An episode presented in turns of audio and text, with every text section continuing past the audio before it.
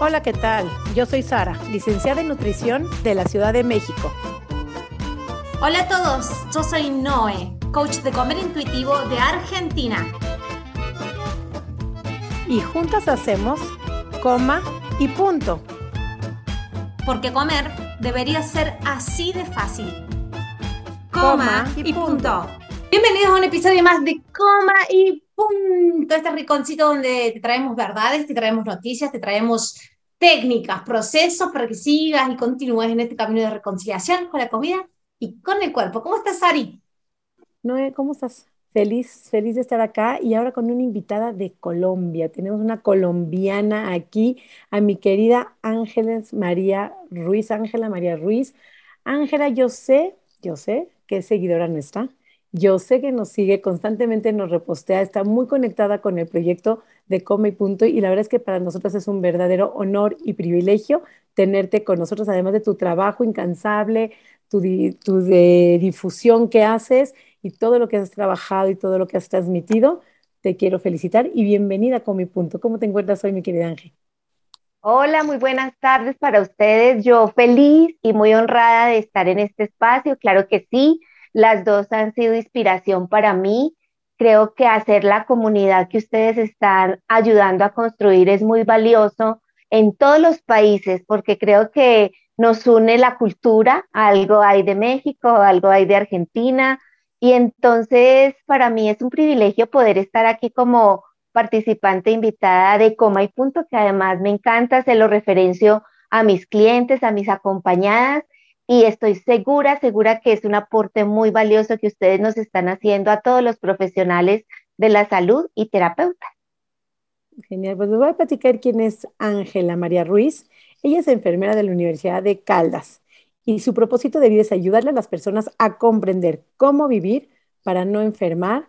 Ella es líder en psiconutrición con un enfoque amoroso sobre cómo relacionarse con el cuerpo, cómo comer, cómo influir en la gestión de las emociones y se desempeña en consultoría en salud y bienestar, promocionando salud y bienestar en todas las tallas, alimentación consciente o intuitiva, tratando de transformar vidas a través de la mayor conexión corporal.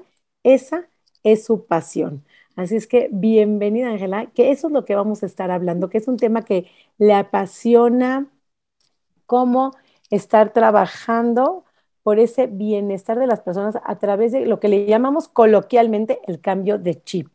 No sé si es así. Y platícanos un poquito primero tu historia. ¿Qué te lleva a ti a dónde estás?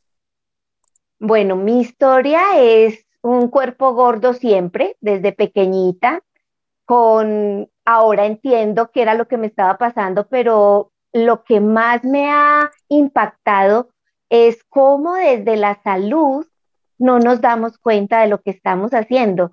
Yo fui gorda desde pequeñita y me discriminaba yo misma porque mi cuerpo siempre era el más grande dentro de mi grupo, en el colegio, en la universidad también y cuando llego a mi trabajo.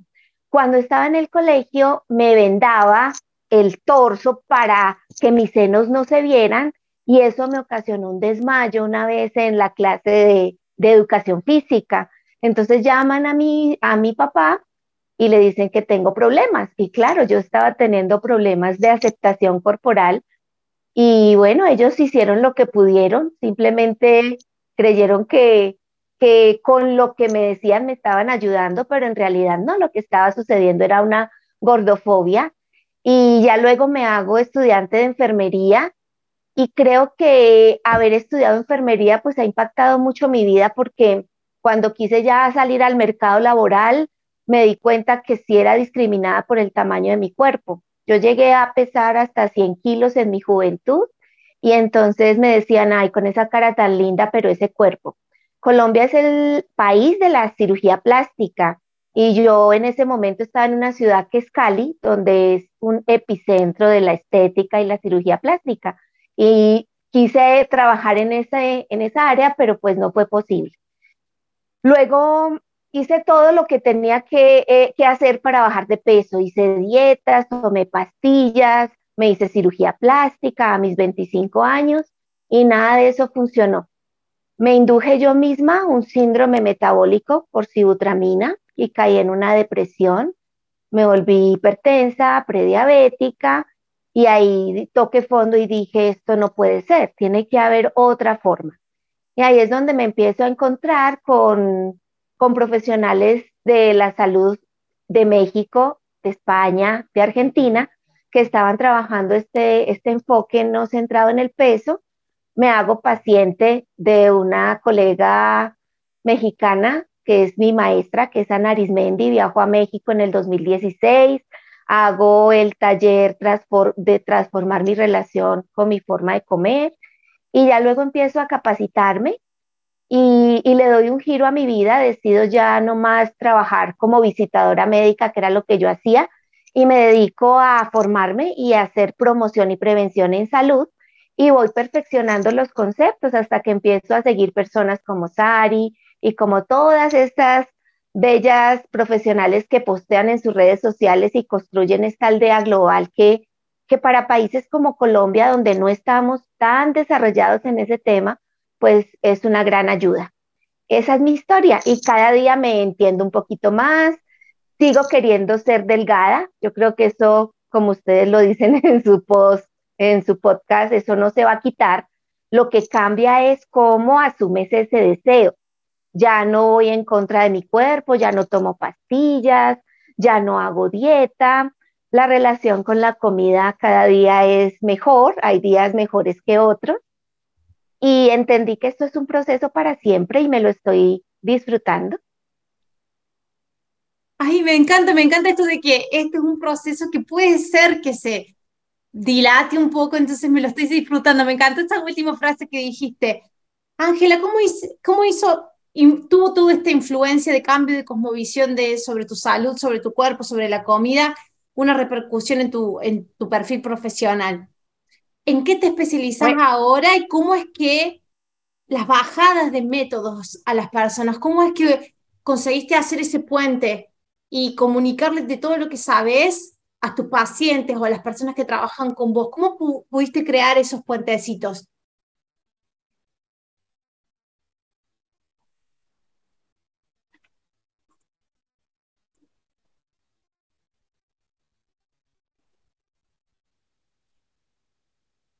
Bueno, ha sido un proceso que ha evolucionado. Por supuesto, empecé a hacer las cosas distintas, pero todavía en mentalidad de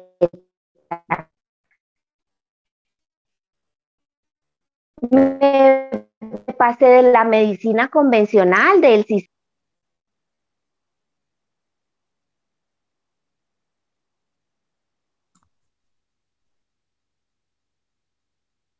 Definitivamente todo este proceso personal que hiciste de ver a la comida, tu cuerpo, desde otro lado, tuvo una repercusión en tu carrera profesional, definitivamente, porque empezaste a especializarte en otros lados.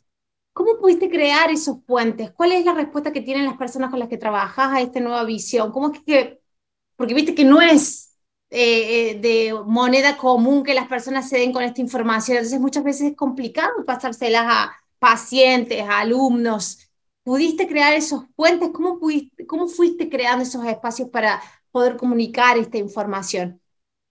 Bueno, empecé como paciente de un médico integrativo.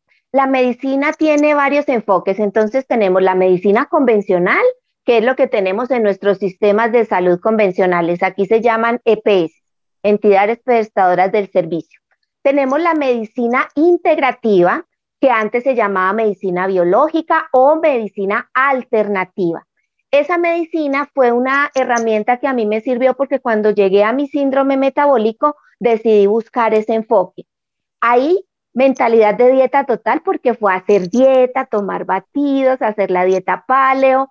Me sirvió en un principio, bajé de peso, logré estabilizar todos mis resultados de laboratorio, pero eso duró tres años.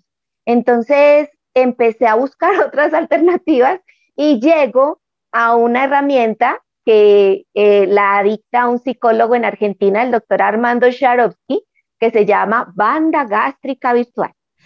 Y ahí, ese es el segundo paso. Era diferente, pero tenía todavía lo que era la mentalidad de dieta. Luego me encuentro con Ana Arismendi, me convierto en su paciente en el 2016 y ahí ya empieza a cambiar de todo el panorama. Y digamos que decidí no volverme a emplear, decidí convertirme en una consultora en salud y bienestar y mi propio proceso fue llevándome a lo que es la psiconutrición o psicología de la alimentación. Entonces yo empecé a tomar de todas las cositas que había hecho del coaching transformacional, de los diplomados de dismetabolismo, de medicina bioenergética y salud emocional, de la banda gástrica virtual. Tomamos la técnica de la hipnosis con mi hermana, que mi hermana es nutricionista y hacemos equipo para hacer talleres, pero ya cambiando el lenguaje y la conversación, ya dejando la mentalidad de dieta, haciendo todo lo posible por cambiar el lenguaje e incorporando ahora lo que es salud en todas las tallas, alimentación intuitiva, body respect, me identifico más con body respect que con body positive.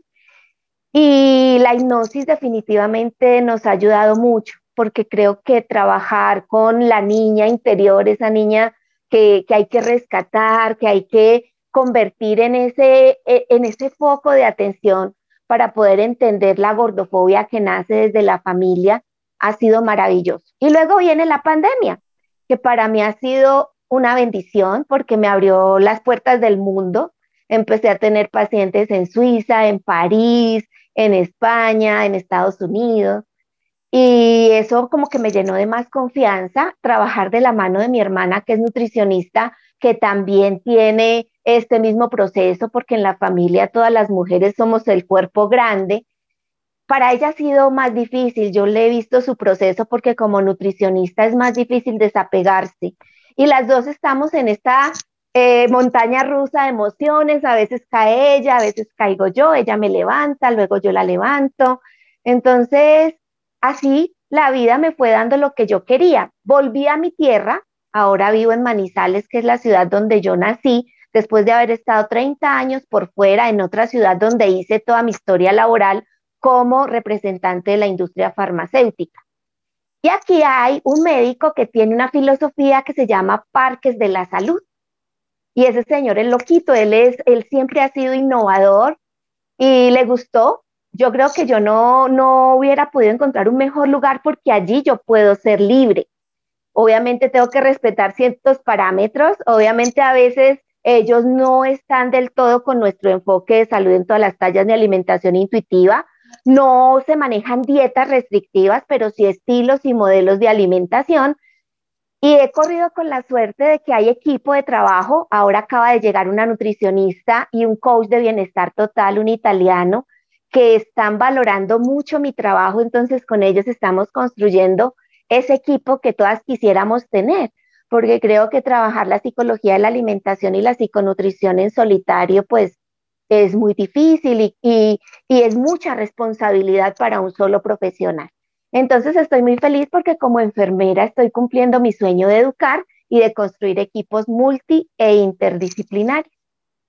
Qué lindo, qué lindo. Y esto creo, Ángela, también es que no lo notamos y lo hemos dicho en varios episodios de Como y Punto, pero parte de encontrarse laboralmente es parte de dejar de hacer dietas, parte de restringir, reconectar con el cuerpo y el mundo, las oportunidades se van abriendo, aparte de que se dejan entrar los atracones, se amigan con el cuerpo y pasa todo esto, una parte es encontrarse laboralmente y eh, sentirse en plenitud, sobre todo en las mujeres. Esa parte que nunca somos suficientes, creo que se queda atrás y qué lindo que vas quedando. Y platícanos esa parte que tenías ganas de compartir bien con mi punto sobre la neurociencia, los cambios de hábitos, toda esa parte que estás manejando hoy en día, cómo lo vamos manejando y qué es lo que quieres compartir a toda la familia que estamos aquí en Comi Punto? Bueno, a mí me encanta estudiar, entonces cada año me hago un regalo académico y resulta que encontré una neurocientífica que se llama Nazaret Castellanos. Ella habla del cerebro de una manera que es bellísima, tiene un libro que se llama em, El espejo del cerebro y ahora sacó otro para niños y me enamoré. Yo ya había empezado a tener ese acercamiento con las neurociencias en mi diplomado de coaching transformacional. Entonces me enamoré de esa parte del cerebro que como profesional de la salud no me habían enseñado. O sea, sí, el cerebro, pero resulta que es que es nuestra torre de control. Y cuando hice una de las formaciones, me hablaron de cerebro de gordo, de pensamientos mágicos, pero pues eso desde la mentalidad de dieta atormenta mucho a las personas. Aquí lo que yo hago es ayudarle a las personas a entender cómo funciona su cerebro y su cuerpo y cómo a través de este mundo de neurotransmisores, de ideas, de creencias limitantes, porque en última somos química, física y electricidad, somos una unidad, entonces las personas empiezan a, entenderse y poderle explicar a una paciente o a una clienta que ella está gorda no porque ella tenga la culpa, sino porque hay una fisiología y hay una historia y una genética a través de las neurociencias, es muy amoroso. Entonces he notado que a través de las neurociencias, sobre todo las neurociencias corporales, entender que la mente necesita al cuerpo y el cuerpo necesita la mente, pero para poder cambiar de hábitos, la mente le cree más al movimiento y al cuerpo que a la palabra. Y eso todo lo podemos transmitir y entender a través de las neurociencias. Exacto. Hay un, hay un libro al que le interesa neurociencias de Guy Claxton que se llama El cuerpo necesita, se llama Inteligencia Corporal, el cuerpo necesita más de, la mente necesita más del cuerpo de lo que la mente cree. Por eso creemos de que todo llega acá y sale de acá. En realidad el conocimiento, los hábitos, los comportamientos, la emocionalidad se engraman muy en conjunto y con este cuerpo en movimiento.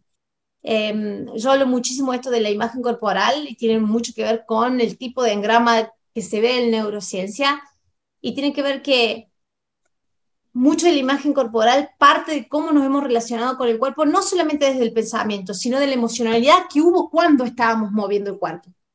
¿Me explico? se dan cuenta de que todo lo que hacen a lo largo de las 24 horas del día cada vez que vos haces algo, el pensamiento que tenés cuando estás haciendo, la emocionalidad que tenés en consecuencia, está imprimiendo una información que puede quedar de manera perpetua en tu cerebro. Entonces, cuando vos entendés eso y ves tu imagen corporal, voy a decir, cada vez que yo me miro al espejo y me digo cosas horribles por lo que veo, sigo engramando el que mañana siga viendo cosas horribles y me sienta mal en consecuencia. ¿Se entiende eso? Se entiende que cada cosa que pensamos y sentimos y que imprimimos en nuestra fisiología, entonces a través de movimiento o a través de estremecer nuestro cuerpo o tener tensión o no por lo que acabamos de pensar y sentir, es una nueva información para mañana tener una nueva reacción que puede ser parecida o replicando esa reacción que tuvimos hoy. Entonces cuando entendés eso, nada queda exento todo hace parte a la información que manejas, no hay nada quedó exento, no hay nada que tu cuerpo y tu sistema nervioso no escuche, no procese, no absorba. Entonces, cuando empezás a entender eso, empezás a querer ser gentil hoy con tu cuerpo, con tus pensamientos, con tu movimiento. Más allá de si tu mente te está diciendo, ah, pero seguís gorda, ah, pero seguís esto, ah, pero todavía no te gusta, ah, pero empezás hoy a entender de que aún cuando mi mente esté diciéndome eso, porque es lo que le he repetido toda la vida, si yo imprimo gentileza, puede que mañana la pueda replicar y puede que pasado la pueda replicar y puede que eventualmente mi mente piense en gentileza. ¿Se entiende esto? Bien. Hay un libro, te lo vuelvo a repetir. Sí. Para complementar esto que acabas de decir, Antonio Damasio decía que el cuerpo se entera primero que la mente antes de que pasen muchas cosas.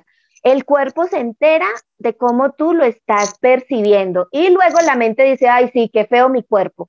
Entonces, para el cerebro y para nuestra mente inconsciente, pensar y hacer es lo mismo. Y por ejemplo, en el caso del movimiento, la gente cree que no se mueve porque no quiere, porque no tiene fuerza de voluntad, pero es que cómo puedes mover un cuerpo del que te avergüenzas y te sientes culpable. Y eso esos temas no se tocan ni con el entrenador físico, ni con la nutricionista, y a veces hasta al psicólogo se le pasa. Para mí en la consulta ha sido muy valiosa esta herramienta de que el cuerpo se entera primero que la mente y otra herramienta es que la mente y el cuerpo tienen que estar en el mismo lugar.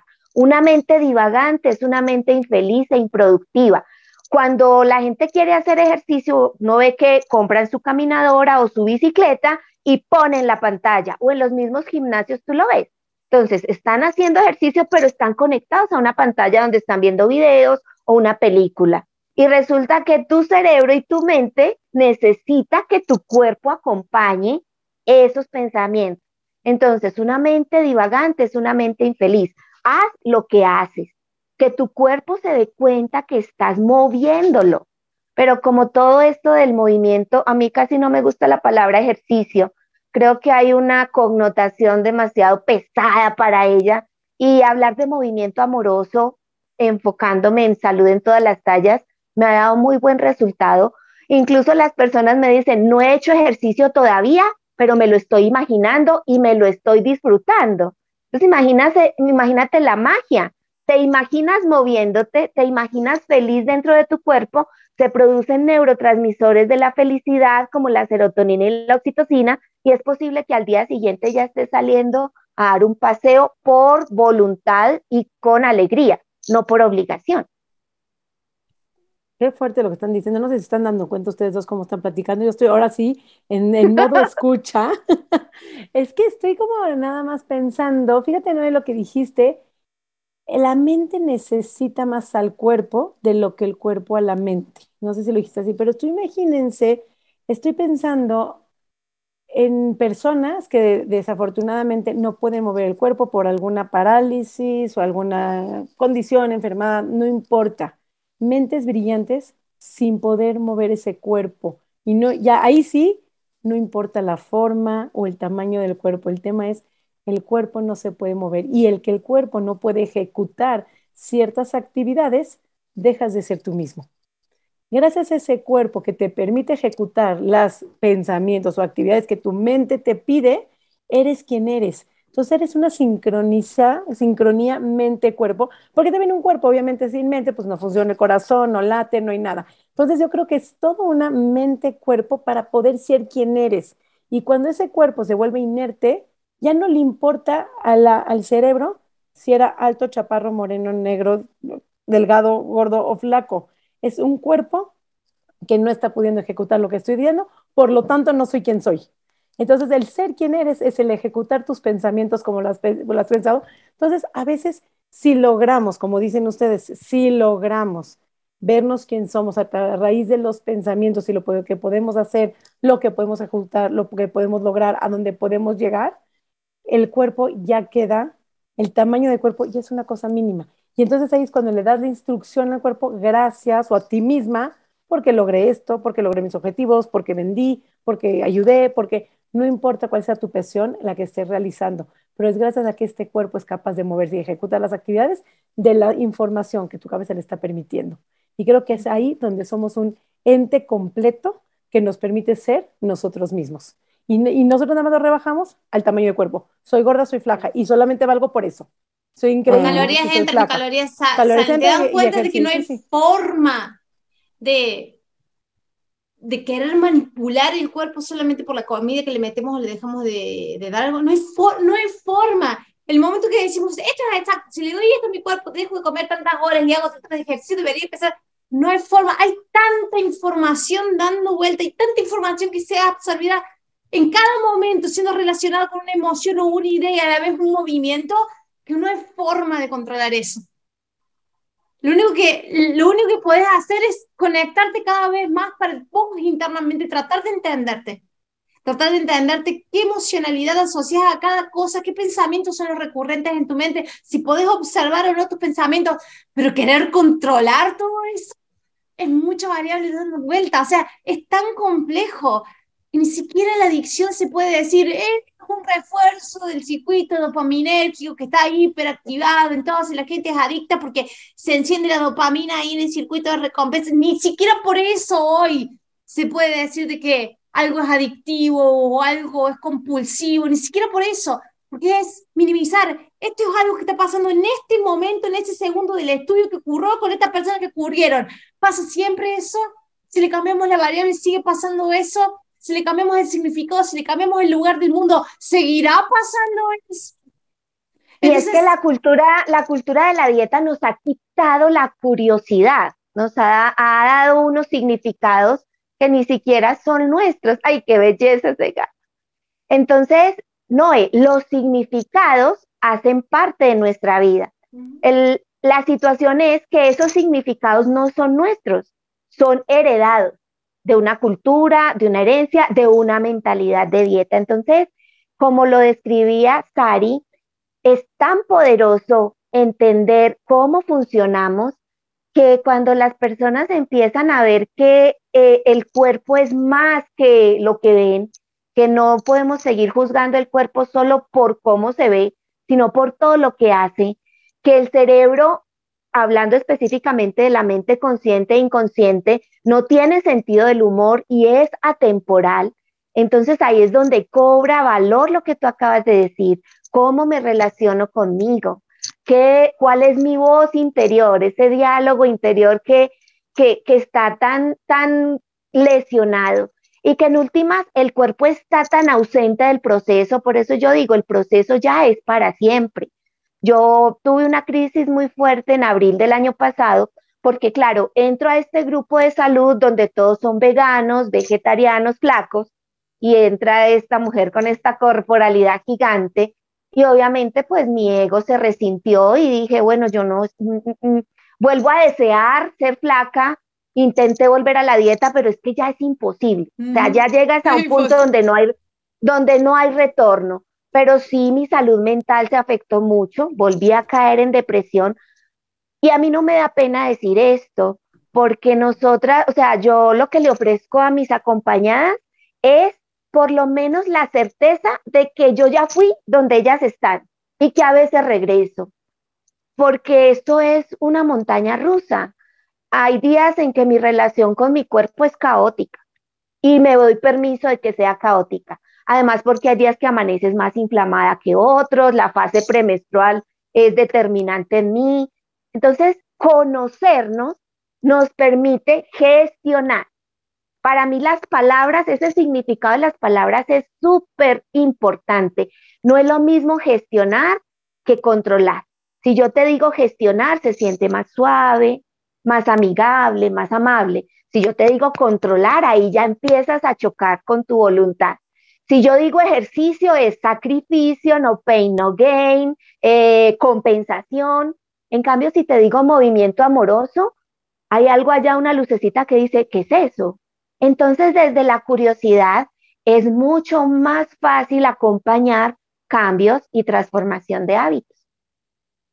Qué hermoso, hermoso tu trabajo, hermoso tu transformación, hermoso tu camino y tu caminar. Ángel, ¿dónde te pueden encontrar? Porque yo sé, a mí me gusta mucho la cuenta de Ángela porque agarra lo mejor de todas y nos va reposteando. Entonces ahí va como una síntesis, resumen de todas las que estamos remando a contracorriente, porque es un trabajo de remar en contracorriente, que finalmente creo que va a ser parte de la historia lo que vivimos, la cultura de dietas creo yo que va a ser parte de la historia. Así es que, ¿dónde podemos encontrarte?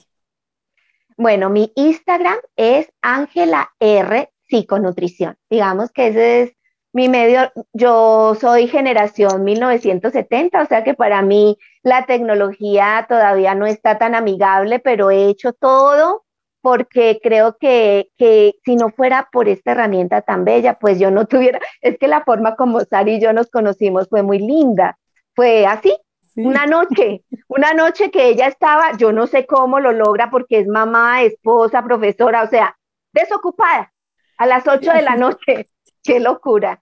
Y con Noé, pues la admiro muchísimo, me gusta esa irreverencia y esa forma de comunicar y creo que mi sueño, ¿sabes cuál es, Ari?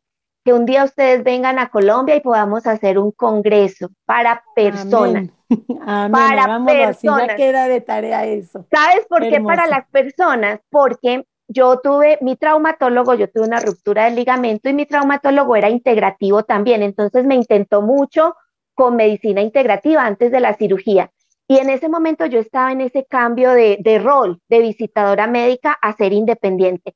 Y él me dijo algo, Ángela, no te desgastes con nosotros, o sea, con los profesionales de la salud, porque yo quería educarlos a ellos. Me dijo, hazlo todo con los pacientes, que los pacientes luego vienen y nos presionan a nosotros y nos dicen, doctor, es que así no es. doctor, no me pese, yo, o si me tiene que pesar, no me lo diga. Y eso a mí me quedó grabado, eso ya fue hace 12 años que él me lo dijo y tenía toda la razón, porque nosotros los profesionales de la salud, no todos estamos listos. Esto, este cambio de mentalidad es, es disruptivo, o sea, es ir en contra del sistema. Y decirle a una nutricionista que el índice de masa corporal está obsoleto, pues eso no, no se oye bonito. Cuando tú estás todavía en la academia, cuando estás con una mentalidad muy convencional, por llamarle de alguna manera.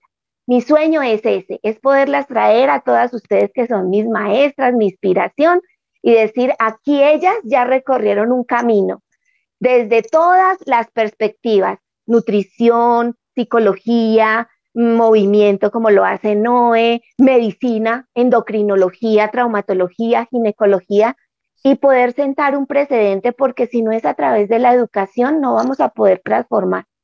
Y entender que, que hay que disfrutar el proceso, que no es el camino fácil, no. Muchas personas han llegado conmigo y cuando yo no les puedo decir bajas tanto en tanto tiempo, se van y también he aprendido a entender que no era su momento y que esa paciente no era para mí. Qué hermoso. digámosle, no se me ocurre otra palabra más que amén. Y qué bonito. Esas partes sí no se me había ocurrido y te la tomo. Somos nosotros los pacientes los que tenemos que educar ahora o presionar de alguna u otra manera a los profesionales de la salud, porque de alguna manera sí o sí tenemos que cambiar. No podemos seguir inyectando pelicinilina cuando hay otras mil cosas mucho más suaves, gentiles y amorosas de poder practicar la medicina. Así es que vamos a por ello, que no se quede aquí en Salcorroto, te tomamos la palabra. Ganas de ir a Colombia no nos faltan, entonces nos veremos por ahí en Colombia, nos daremos un abrazo. Gracias por ser parte de la familia Comi Punto, gracias por estar ahora en el programa, gracias porque nos has escuchado siempre, gracias por estar aquí siempre, todo mi cariño. Y sí, un día nos encontramos porque ahí te invitado, le di clic y de repente aparecí en un live con Ángela. Fue simpático por fuera de las casualidades de la vida, es que así lo tomamos y hemos seguido trabajando de manera muy junta todos nosotros. Gracias por estar aquí. Mis redes sociales son Nutrición Sari, como tanto en Facebook como en Instagram. Si eres la primera vez que llegas a Comi Punto, si eres parte del público de Ángela de Colombia, bienvenido a Comi Punto. Tenemos ya ciento y pico de episodios que puedes estar escuchando. Y no es cierre este episodio compartiendo tus redes sociales. Angelita, abrazo, gracias por estar aquí. A ustedes muchas gracias, un abrazo. Mis redes sociales son Mi Cuerpo Sin Reglas, tanto en Instagram como en TikTok, como en el canal de YouTube, donde vas a estar viendo la grabación de este episodio. Muchísimas gracias por acompañarnos todo este tiempo, ya casi tres años de Come Punto y nos vamos a un nivel más, capaz que programa de radio por ahí. Si se te ocurre, conoces a alguien, nos vemos la próxima semana. Chao, chao. Coma y punto.